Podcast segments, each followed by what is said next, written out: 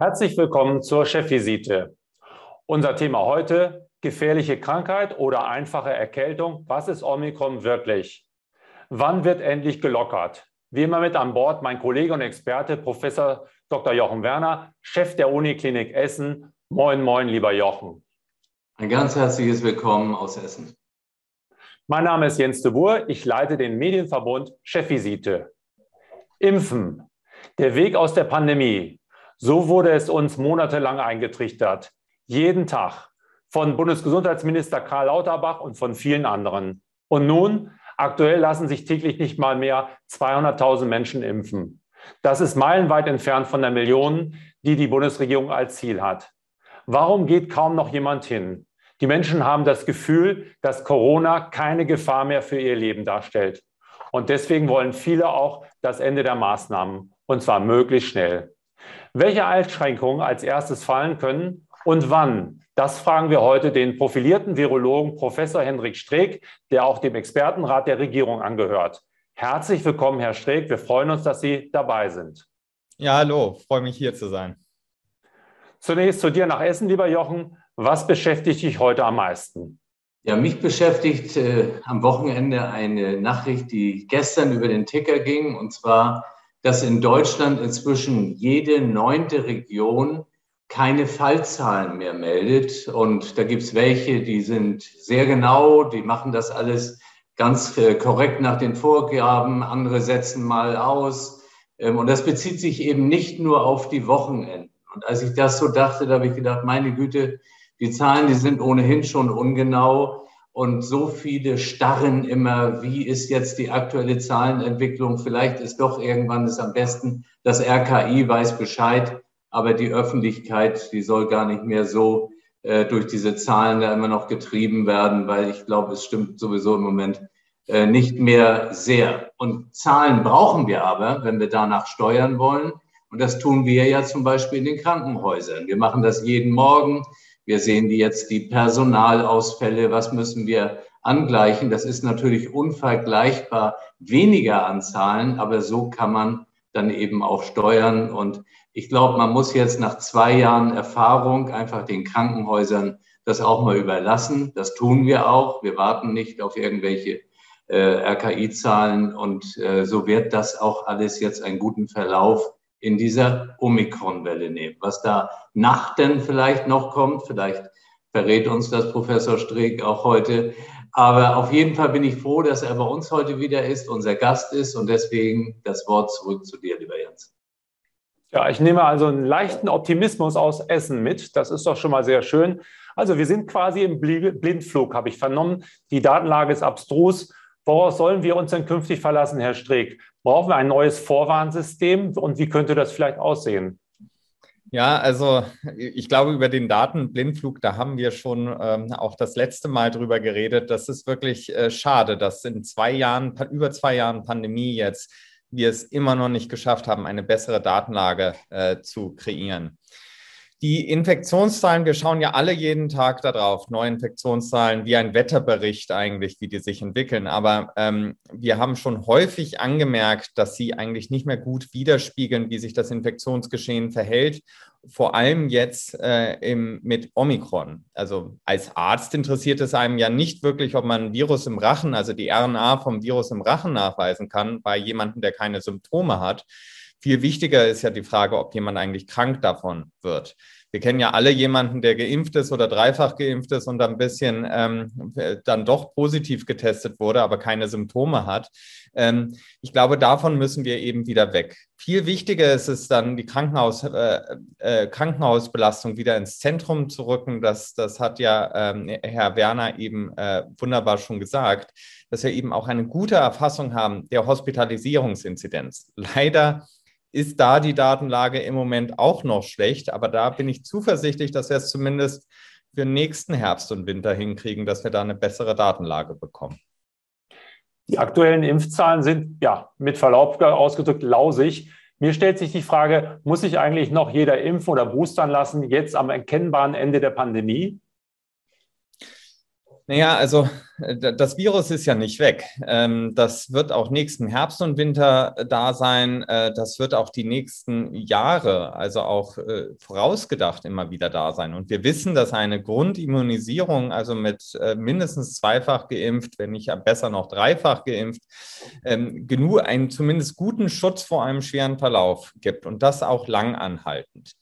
Ähm, ich halte wenig davon und äh, sehe das auch sehr skeptisch, da so eine Impfwunschquote zu erreichen. Wir wissen schlichtweg auch nicht, wie viele Menschen eigentlich geimpft sind in Deutschland. Also das ist die Mindestanzahl an Impfungen, die berichtet werden. Ähm, aber es geht ja im Grunde darum, dass genügend Menschen eine Grundimmunität haben, also einen Schutz vor einem schweren Verlauf. Den erreicht man entweder als Genesener oder aber durch die Impfung.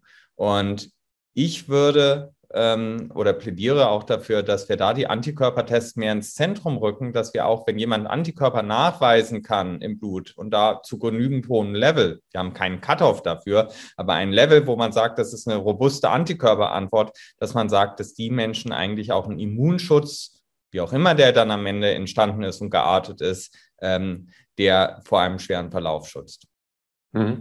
Bei der Impfpflicht waren Sie immer skeptisch. Haben die aktuellen Entwicklungen bei Omikron Ihre Ablehnung noch verstärkt? Ja, äh, ganz klar, weil wir ähm, ja gesehen haben, dass wir weder vorhersagen können, ähm, welche Varianten noch am Horizont stehen und sich entwickeln, noch können wir sagen, wie lange, wie gut der Schutz ist, wie lange der Schutz hält und ja, was für eine Immunität eigentlich erzeugt wird. Wir haben ja mehrere Arme der Immunität, also vereinfacht dann auch gesagt, dann haben wir die Antikörper und die T-Zellen. Und wir nehmen an, dass die T-Zellen eher der Faktor sind, die vom schweren Verlauf schützen, während die Antikörper bei Omikron vielleicht nicht mehr ganz so gut ähm, binden, weil es ja eine Immunfluchtvariante. Daher, wenn wir jetzt ähm, ein, ein, ähm, eine Impfpflicht haben mit einem Impfstoff, der ja jetzt im Moment auch noch gegen das Original Wuhan-Virus gerichtet ist, was gar keine Rolle mehr spielt, dann sehe ich eine Impfpflicht in der Tat skeptisch, sondern denke vielmehr, dass wir hier auch pragmatisch vorgehen müssen. Im ersten Schritt Genesenen und Impfstatus gleichsetzen. Ähm, Im zweiten Schritt überhaupt erstmal bestimmen, wer in Deutschland eigentlich eine Grundimmunität hat. Da kann man eine gute ähm, äh, Studie durchführen. Das ist jetzt auch nicht enorm teuer, äh, sowas durchzuführen. Und im dritten Schritt kann man, wie das zum Beispiel auch Herr Stamp aus NRW vorgeschlagen hat, eine äh, Beratungspflicht einführen für alle, die nicht geimpft sind oder nicht genesen sind. Mhm. Sie sind skeptisch bei der Impfpflicht, aber es gibt ja jetzt den 15. März, der äh, ansteht und wo das ja, medizinische Personal, das Pflegepersonal geimpft werden soll. Sind Sie da auch skeptisch? Ja, also ich sehe keinen Unterschied jetzt mit der allgemeinen Impfpflicht oder mit der einrichtungsbezogenen Impfpflicht. Bei der, ähm, also das sind beides die gleichen ähm, ja, äh, Gründe, warum ich da skeptisch bin. Zusätzlich muss man ja sagen, ähm, dass äh, man den Grund des Schutzes der vulnerablen Gruppen durch eine Impfung gar nicht heranziehen kann. Wir wissen, dass nach einer Zweifachimpfung Geimpfte genauso gleich und genauso häufig das Virus übertragen können wie ungeimpfte. Ähm, bei der Dreifachimpfung lässt es für eine Zeit lang nach, wahrscheinlich auch um die drei Monate, aber auch dann können Geimpfte genauso wieder das Virus an die Ungeimpften weitergeben oder können auch, äh, also es ist kein Unterschied zwischen Geimpften und Ungeimpften. Also es ist ein reiner Eigenschutz, diese Impfung und kein Fremdschutz. Anders wissen wir aber, dass zum Beispiel das richtige Tragen einer FFP2-Maske die Wahrscheinlichkeit einer Virusweitergabe um 80 Prozent reduziert. Das ist ein viel besserer Schutz als eine Impfung für die vulnerablen Gruppen. Mhm. KBV-Chef Andreas Gassen, der kürzlich bei uns zu äh, Gast war, hat äh, Corona als normale oder zumindest Omikron als normale Erkältungskrankheit bewertet. Teilen Sie diese Einschätzung und können Sie Leute verstehen, die wegen der oft kaum spürbaren Erkrankung selbst entscheiden möchten, welche Risiken sie einsetz, äh, eingehen? Ja, ich denke, wir gehen schon in eine Phase gerade über, dass wir ähm, ja, also mehr auf die Eigenverantwortung der Bürger setzen sollten. Das äh, äh Coronavirus hat natürlich durch die Mutation, durch die Omikron-Variante an Gefährlichkeit verloren. Ich finde es immer schwierig, es mit anderen Erkältungsviren zu vergleichen. Ähm, dann ist dann auch die Frage, welches Virus man jetzt gerade heranzieht. Also, ähm, aber trotz allem kann auch Omikron schwere Verläufe ähm, hervorrufen. Das kann äh, wahrscheinlich äh, Herr Werner noch äh, viel besser aus dem Klinikalltag äh, erzählen. Aber und es gibt eben auch äh, Verläufe, die dann intensivmedizinisch behandelt werden müssen. Ähm, trotz allem haben wir mittlerweile alle Maßnahmen zur Hand, einen ganzen Werkzeugkasten voll, den jeder Einzelne ziehen kann, um sich selber vor der Infektion zu schützen. Und in diese Übergangsphase sollte man behutsam und besonnen äh, nach und nach eben den Werkzeugkasten aus, dem, aus den staatlichen Händen in die eigenen Hände übergeben. Jochen? Henrik, ich habe noch mal eine Nachfrage. Du hattest das gerade mit dieser einrichtungsbezogenen Impfpflicht gesagt und mit dem, ja, ich sage mal, fast gleich großen Risiko, andere zu infizieren zwischen nicht geimpften und geimpften.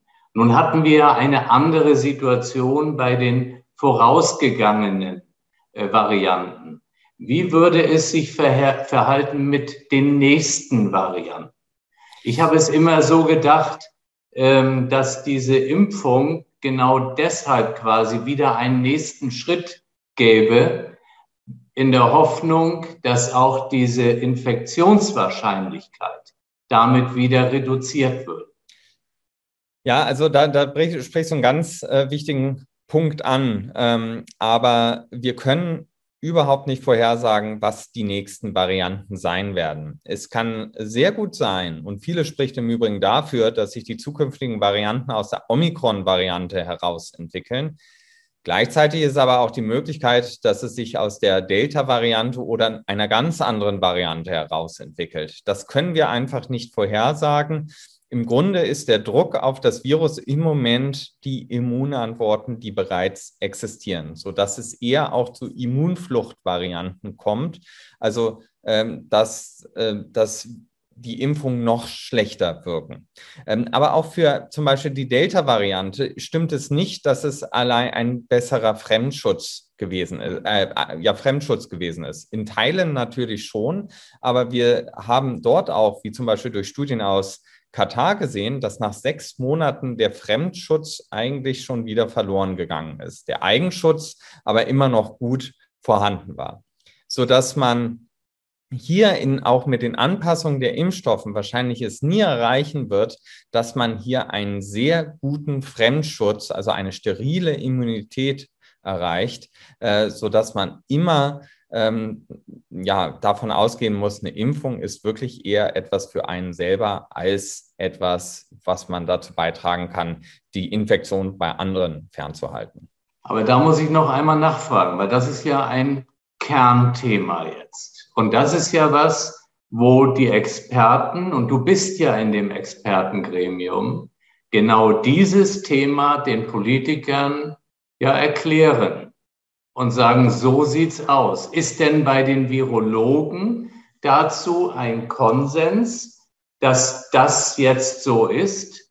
Oder ist das aktuell immer noch ein Feld, wo es wieder viele Meinungen gibt, wie viel Fremdschutz und und Eigenschutz dabei ist.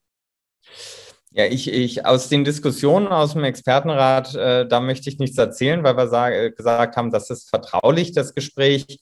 Aber ähm, ist insgesamt, finde ich, kann man sagen, unter den Experten findet da sehr wenig Diskussion statt zu den ähm, Fragen, ob eine Impfpflicht oder eben ein, ein Fremdenschutz äh, durch die Impfung noch vorhanden ist. Ähm, ich glaube, es ist am überzeugendsten, und das liegt in meinen Augen daran, dass wirklich sehr überzeugend gewesen ist, die dänische Haushaltsstudie, die deutlich gezeigt hat, dass das äh, äh, Virus genauso gut weitergegeben kann von doppelt geimpften wie von ungeimpften. Und damit eigentlich diese Frage äh, beantwortet gewesen ist. Also wenn ich jetzt in den September schaue und es gibt dann möglicherweise Omnicron B, dann stehen wir doch vor dem Virus alle gleich da, oder? Wenn wir jetzt noch ein paar Monate vorausgehen, der Körper hat reagiert, der Impfschutz geht zurück. Gibt es da einen Unterschied zwischen Geimpften, Geboosterten und so weiter? Ja, ist ja eigentlich schade, dass wir jetzt das Frühjahr und den Sommer auslassen und schon gleich in den Herbst. Kommen wir noch zu. ähm, nein, glaube ich nicht. Ähm, äh, der, der, wir dürfen, wir müssen wirklich unterscheiden zwischen zwei Arten von Schutz. Es gibt einmal den Schutz vor der Infektion, den werden wir alle bis dahin mehr oder weniger verloren haben. Aber der Schutz vor dem schweren Verlauf, den werden wir alle, die geimpft oder genesen sind, immer noch haben, sodass wir anders in den Herbst und Winter reingehen. Wir werden, wir haben ein hoffentlich milderes Virus mit Omikron oder Omikron B. Ähm, wir haben ein, ähm, eine Grundimmunität weit, weiter ausgebreitet in der Bevölkerung, sodass es zwar immer noch ein deutlich also ein, ein, ein deutlich schweres äh, Virus ist, schwerer als eine saisonale äh, Grippe, aber trotzdem etwas, mit dem wir ganz anders umgehen können. Nochmal zurück zu Andreas Gassen, der bei uns Gast war. Der sprach auch davon, von einem Ende von anlasslosen Corona-Tests, vor allem in den Schulen, weil sie die Kinder zu sehr belasten. Ist das für Sie eine Möglichkeit, vom allgemeinen Alarmismus wegzukommen? Also ich plädiere auch dafür, dass wir von dieser Testeritis wegkommen. Das ist, äh, es wird zu viel anlasslos getestet und wir sehen auch, dass es nicht zielführend ist. Gerade bei der PCR müssen wir wieder zum symptombezogenen Testen hinkommen. Dazu hat sich der Expertenrat übrigens in der gestrigen Stellungnahme deutlich geäußert, dass wir eine andere Teststrategie brauchen, weg vom anlasslosen Testen hin zu symptombezogenen Testen. Also wenn jemand krank ist oder sich krank fühlt, dann sich testen lässt oder auch mehrfach testen lässt, aber dass wir nicht jeden Tag, jeder von uns oder alle zwei Tage einen Antigen-Schnelltest macht, das hat einfach nicht nur wirtschaftliche Folgen, sondern auch erhebliche ökologische Folgen. Dass Öffnungen jetzt kommen müssen, zieht jetzt kaum noch jemand in Zweifel. Welchen ersten Schritt würden Sie empfehlen? Ja, ich denke, das ist entscheidend, dass wir anfangen zu trennen von den ähm, Maßnahmen, von denen wir ganz deutlich aus der Wissenschaft heraus wissen, dass sie einen Effekt haben. Und dazu zähle ich das Maskentragen. Da gibt es mehrere Studien im Tiermodell oder auch äh, im Real-Life-Data, die zeigen, wie gut Masken eigentlich Infektionen verhindern können. Auf der anderen Seite gibt es Maßnahmen, wo überhaupt nicht äh, wissenschaftlich gesichert ist, ob die überhaupt funktionieren. Ganz im Gegenteil gibt es auch Modelle, die zeigen könnten, dass äh, bestimmte Maßnahmen eher sogar das Infektionsgeschehen an, äh, anheizen können. Dazu zähle ich zum Beispiel die 2G, 2G Plus Regeln. Ähm, wir wissen nämlich nicht, ob es äh, einen Effekt hat, ob, ob wir erstmal im Einzelhandel zum Beispiel äh, gehäuft äh, Übertragungen haben von äh, Corona. Die, die, Daten, die wir dazu haben, sagen eigentlich, dass Einzelhandel nie ein Hotspot für Infektionen gewesen ist. Zum anderen ähm, äh, muss man sich fragen, ob unter 2G oder 2G Plus Regeln, ähm, was die Ungeimpften dann machen. Sie werden dann vielleicht aus dem öffentlichen Leben rausgehalten, aber die treffen sich natürlich trotzdem privat. Und wir wissen einfach, dass 70 Prozent der Infektionen, Pi mal Daumen, ähm, äh, im Privatbereich äh, stattfinden, sodass wir da überhaupt nicht wissen, ob diese Maßnahmen überhaupt einen Einfluss haben auf das Infektionsgeschehen. Und ich glaube, mit solchen Maßnahmen muss man auch anfangen, dass man die schrittweise und besonnen zurückfährt. Das ist ja auch schon eine Klatsche für Einzelhandelsunternehmer, aber auch Restaurantbesitzer, wenn sie sagen, Mensch, äh, das ist eine Maßnahme, die eigentlich gar nicht mehr notwendig ist.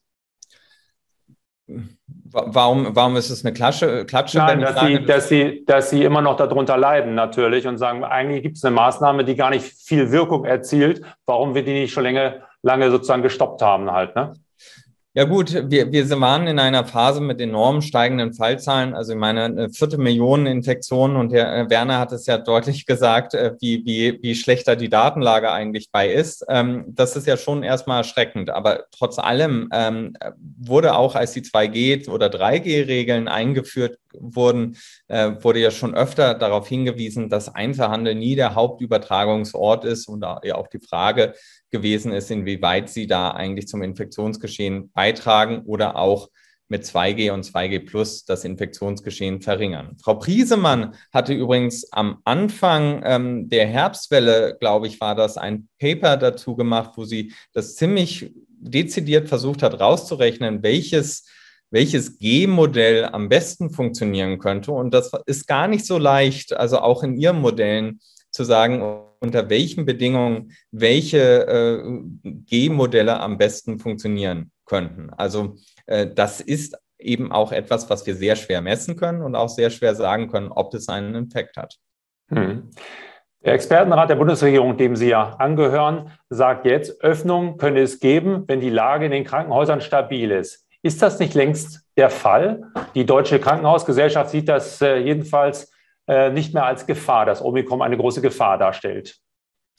Ja, also ich äh, denke auch, dass es da äh, regionale äh, erhebliche Unterschiede geben wird. Also Schleswig-Holstein oder auch Sachsen ähm, haben eher fallende Fallzahlen gehabt oder nicht wirklich. Also Schleswig-Holstein war früher dran. Sachsen hatte durch die Delta-Welle eigentlich eine vorgezogene Welle. Jetzt äh, ist es bei denen entspannter. Ich glaube, da gibt es deutliche regionale Unterschiede. Ähm, im Grunde ist das dann wieder eine politische äh, Frage, aber ich sehe es auch so, dass das in einigen Bereichen ähm, ähm, natürlich äh, hier keine Überbelastung droht und deswegen oder auch, auch ähm, die Entwicklung nicht so ist, dass es sich äh, eine Überbelastung kommen kann und deswegen auch geöffnet werden kann. Jochen, würdest du aufschreien, wenn es jetzt Öffnungen in NRW geben würde? Ähm, also aufschreien würde ich nicht. Äh, ich würde aber schon sagen, dass wenn es jetzt im Moment wäre, dann würden wir möglicherweise noch etwas schneller oder etwas stärker unter Personalprobleme kommen. Und ich könnte mir gut vorstellen, wenn das in, was weiß ich, zwei, drei Wochen, so wie ich das einschätze, käme, dann ist das nochmal eine andere Situation. Ähm, es, ich rede hier eben bewusst über das Personal. Das Problem ist das Personal. Und ähm, wir sind eigentlich so in einer akzeptablen Balance. Ich glaube auch, dass wir gut weiterkommen. Ähm, und ich glaube auch, die Menschen würden jetzt nicht alle durchdrehen, wenn man hier lockern würde. Und ähm, deswegen, das wird sich ja nicht um viele Wochen handeln. Das ist zwei Wochen oder drei Wochen sein. Ähm, 20. März ist natürlich schon ein Schritt. Ähm, das dauert wieder ein bisschen länger. Also der, der, Herr der, Ihre Prognose. Was ist Ihre Prognose? Wann kommt der Freedom Day in Deutschland und werden dann alle Einschränkungen und Verbote aufgehoben sein? Ja, der erste Schritt soll ja wirklich, es geht ja nur um ein behutsames Öffnen. Es geht ja nicht darum, plötzlich einen Freedom Day äh, zu feiern an einem äh, Tag X. Und bei diesem äh, besonnenen Öffnen geht es genau darum, worüber wir gerade diskutiert haben. Was bedeutet denn überhaupt äh, der oder welche Rolle spielt der Einzelhandel jetzt ähm, bei den Übertragungen und hat ein 2G plus, 2G oder 3G Regel überhaupt einen Einfluss auf das Infektionsgeschehen? Ähm, wenn man mit solchen Fragestellungen anfängt und die äh, zurücknimmt und dann schrittweise vorgeht, glaube ich nicht, dass wir dadurch äh, einen Anstieg des Infektionsgeschehens äh, haben werden. Vielmehr ähm, denke ich, dass das eben auch ein bisschen zur, zur Entspannung der Situation beitragen kann. Ähm, ich halte nichts von dem Begriff Freedom Day, äh, weil wir ja uns nicht von dem Virus verabschieden, so gerne äh, äh, man das natürlich haben würde. Aber ich denke, wir müssen ja mit diesem Bild äh, Ebbe und Flut oder Sommerreifen und Winterreifen arbeiten. Also ähm, wir werden ähm, im Sommer ganz klar äh, niedrige Fallzahlen haben. Und da sollten wir dann auch die Maßnahmen alle fallen lassen können, außer natürlich einrichtungsbezogen bei vulnerablen Gruppen. Das, das, äh, aber das, äh, äh das ist ja selbstredend.